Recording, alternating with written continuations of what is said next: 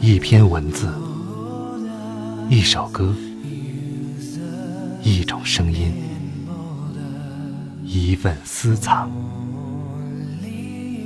欢迎收听静波频道。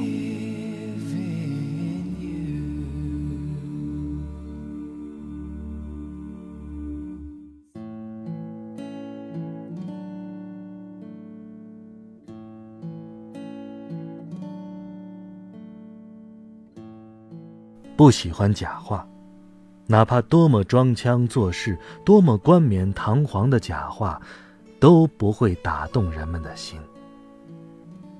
人人心中都有一架衡量语言的天平。晚上好，朋友们，我是静波，欢迎来到静波频道。刚才这段话出自诗人艾青的作品《诗人必须说真话》。今晚我们继续为大家更新美国心理学博士苏珊·福沃德的著作《原生家庭如何修补自己的性格缺陷》。消失的父母。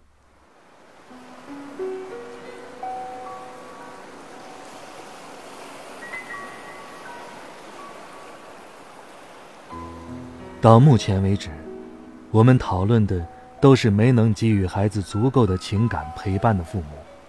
而父母的遗弃，也会让孩子产生一系列的心理问题。我第一次见到肯，是在医院的吸毒青少年心理治疗小组。那时他二十二岁，很瘦，目光锐利。在第一次小组会议上，就能明显看出来，这个小伙子非常聪明，能言善辩，但同时也很自卑。他有点神经质，要在九十分钟的会议期间老老实实的坐着，对他来说，可没那么容易。我请他在小组活动结束之后留下来，跟我聊聊他的事儿。一开始，他对我有些戒备，装出一副街头混混、油滑难缠的样子。聊了几分钟之后，他发觉我并没有恶意。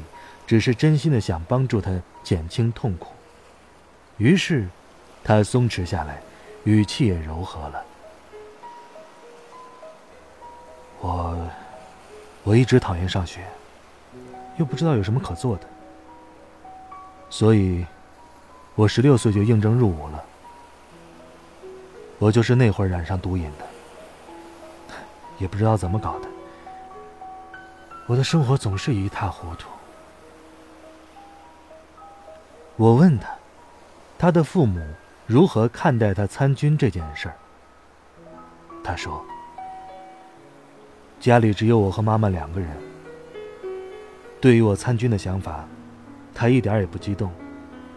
但我觉得，他应该还是挺高兴的，因为他终于可以摆脱我了。我总是惹麻烦，让他伤心。”他是个非常好说话的人，我想做的事情他都不会干涉，不论什么事儿。我问他，在这期间，他的父亲去哪儿了？他接着说：“他们在我八岁的时候就离婚了，我妈妈还为此大发脾气。从前，我老是觉得爸爸是一个特别酷的人。”他总能对我做一些父亲专属的事情。我们一起看体育节目，偶尔他还会带我出去看比赛，哼，真是棒极了。他搬走的那天，我哭的眼珠子都要掉下来了。他告诉我，一切都不会改变，我们还会和以前一样，他还会来陪我看电视，每个礼拜都会回来看我。我们还是好朋友，而我竟然还相信他，真是蠢透了。开始的几个月，我确实常常能够见到他，可后来呢，就变成一个月一次了，再后来，两个月一次，然后就根本见不着了。嗯，有那么两次，我打电话给他，他说他真的很忙。他离开大约一年的时候，妈妈告诉我，他娶了一个带着三个小孩的女人，搬到别的州去了，他有了自己的新家。这真让人难受啊！他这么快就把我忘了，肯定是更喜欢新的家人吧。肯苦心经营的硬汉形象，瞬间崩塌了。有关他父亲的话题，显然让他感到了很不自在。我问起他最后一次和父亲见面的情形，他说。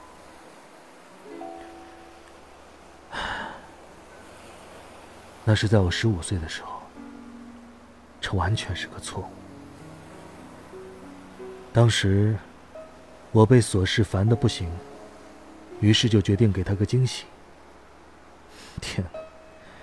我当时真的激动的要命，我搭了一个便车，一路的奔了过去，整整十四个小时啊！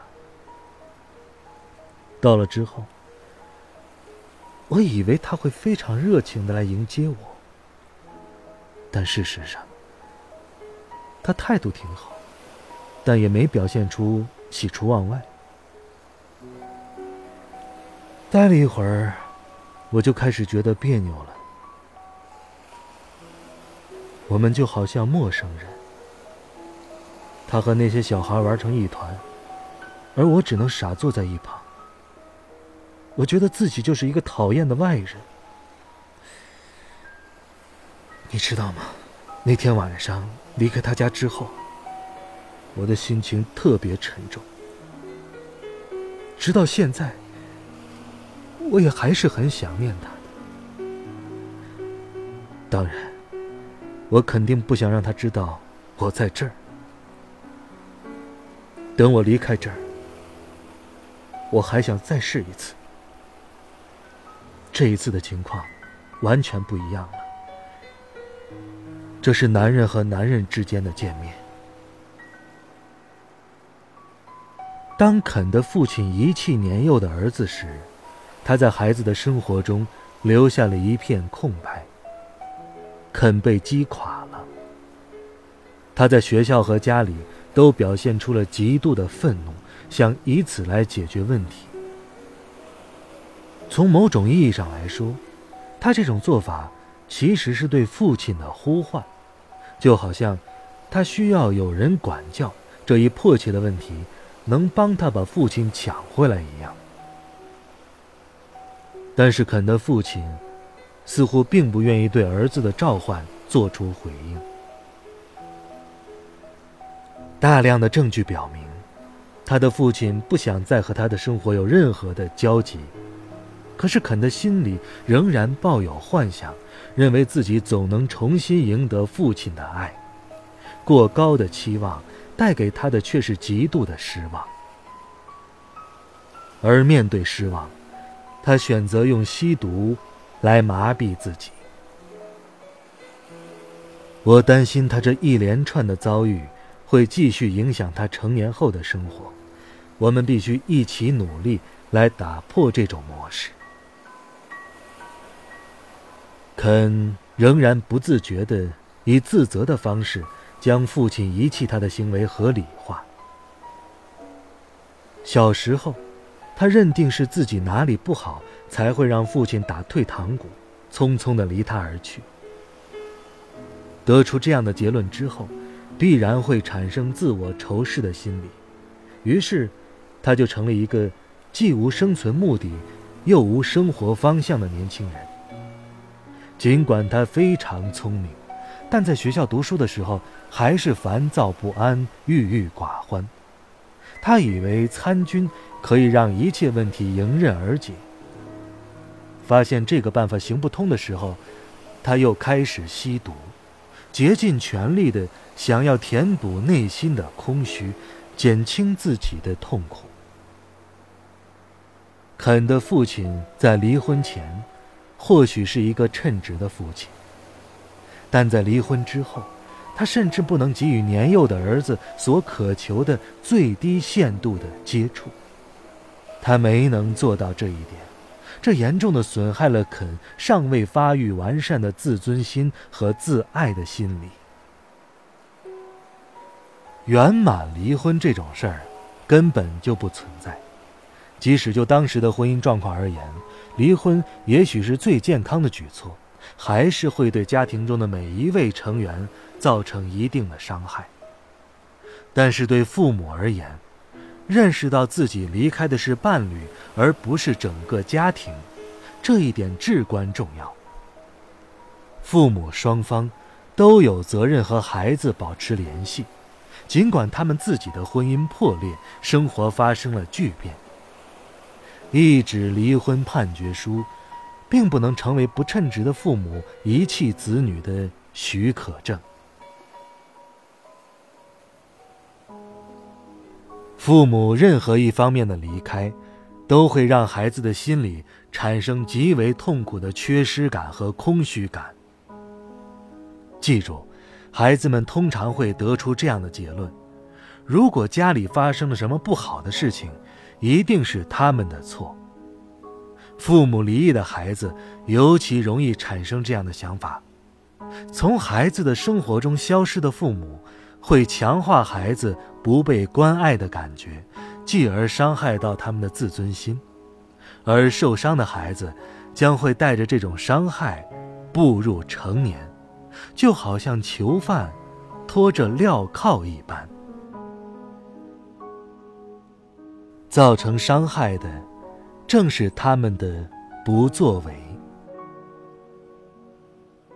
如果父母对孩子动手，或者常常谩骂斥责，我们很容易认定这属于虐待行为。但是，不称职或者不合格的父母的毒副作用。却是不易察觉且难以界定的。当父母对孩子造成伤害的原因是疏漏，而不是打骂，通过他们的不作为，而不是有所作为时，孩子成年之后出现的问题，和这种有毒的教养方式之间的关联，就很难被人发现了。由于这样的子女会先入为主的以各种方式。否认这种关联，我的工作也就变得更为艰难。让问题更加复杂的是，在这些家长中，许多人本就备受困扰，自顾不暇，让人同情。他们常常会表现得像是一个孤弱无力或者不负责任的孩子，激起他们已经成年的子女的强烈的保护欲。这些子女会站起来为父母辩解，就像是受害者替罪犯认错一样。不论是他们并不想伤害我，还是他们已经尽力了，这些辩解都掩盖了一个事实：这些父母推卸了自己对孩子应尽的责任。这些有毒的父母通过推卸责任，让孩子失去了积极角色的榜样，而没有了积极角色作为榜样，孩子的情感将难以健康的发展。如果你是不合格或不称职父母的成年子女，在成长过程中，你或许没有意识到，除了。我应该对父母负责的想法之外，其实，你还有别的选择。做被他们情感牵制的傀儡，并不是你唯一的出路。你是可以选择的，这需要一个过程。首先，你要弄明白，自己是受错误逼迫过早成长起来的。这本应属于你的童年生活被夺走了。其次，你必须承认，你在不该自己承担的责任上耗费了大量的精力。一旦踏出了这一步，你便会发现，自己第一次瞬间找到了全新的精力之源。这一生中你耗费在有毒父母身上的精力，最终却可以用来帮你做出改变，变得更爱自己，对自己更负责任。So goodbye,